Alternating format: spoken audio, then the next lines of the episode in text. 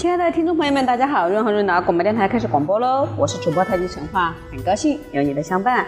今天我们继续分享国学天空，学生启发老师。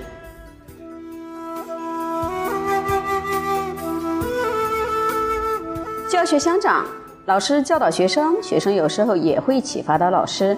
像韩愈说的：“弟子不必不如师，师不必贤于弟子。闻道有先后，术业有专攻。”在孔子的学生中，谁能带给孔子启发呢？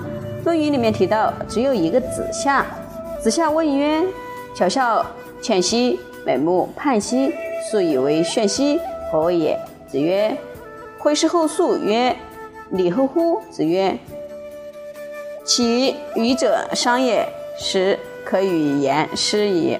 子夏请教说：“笑眯眯的脸真好看，滴溜溜的眼真漂亮，白色的衣服就已经光彩炫目了。这句诗是什么意思？”孔子说：“绘画时最后才上白色。”子夏接着就说：“那么礼是不是后来才产生的呢？”孔子说：“能够带给我启发的是商啊。”现在可以和你谈《诗经》了。子夏姓蒲，名商，字子夏，比孔子整整小四十五岁，是文学科的嗯高材生。他对于文献的知识，《诗经》《书经》特别熟悉。有一次，他请教老师，说《诗经》里有一句话我不太懂：“巧笑倩兮，美目盼兮，素以为炫兮”，是什么意思呢？前两句“巧笑倩兮，美目盼兮”。出自《诗经·卫风·宋人》，是在形容一个女孩子天生丽质，一笑起来眼珠滴溜溜转，很好看，很漂亮。可是后面加上一句“素以为炫兮”，穿上白色的衣服非常光彩炫目。子夏觉得奇怪了，为什么要穿上白色的衣服呢？才会吸引人呢？孔子回答四个字：“绘事后素。”古代的绘画是先上各种颜色，最后以白色分布其间，是重色凸显出来。这与后来的绘画不一样。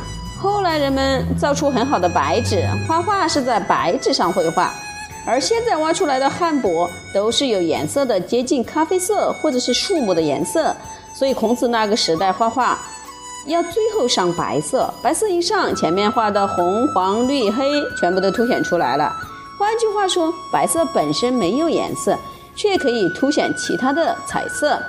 因此，绘事，呃，后素是说一个女孩子丽质天生，底子好，不必多做装饰，只要穿上白色的衣服就很漂亮了。本来这时候可以下课了，子夏突然心血来潮，接着问了一句：“礼后乎？礼是不是也是后来才产生的呢？”孔子一听非常高兴，其余者商也。能够带给我启发的是子夏呀，现在可以跟你谈谈诗了。为什么孔子听到子夏的问题这么高兴？这与他对人性的观察有关。很多人认为人是一张白纸，学了礼之后，等于加上了彩色，说话有礼貌，行事有分寸，文绉绉的。事实不然，按照孔子的理解，人性向善本身就有各种各样的颜色。而礼是后加上去的，是白色。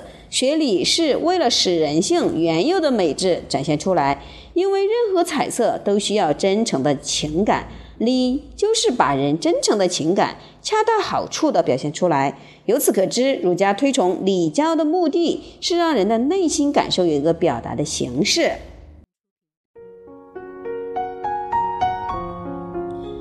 而内心感受有个表达的形式，这个形式是社会人群共同接受的，不是教人礼乐之后变成一种包袱，反而束缚了人的自由天性。易经里有一个卦，易经里的那个卦叫壁卦，卦象是上面是山，底下是火，也就是山火壁卦。说壁者饰也，装饰的饰，代表它可以作为装饰。讲壁卦时有一句是“上九，白壁无咎”。易经这本书里头每一卦分六爻，最后一爻叫做呃上九或者是上六。这爻大部分都是凶兆或者是不利的呃之兆，但在壁卦里却是无咎的意思。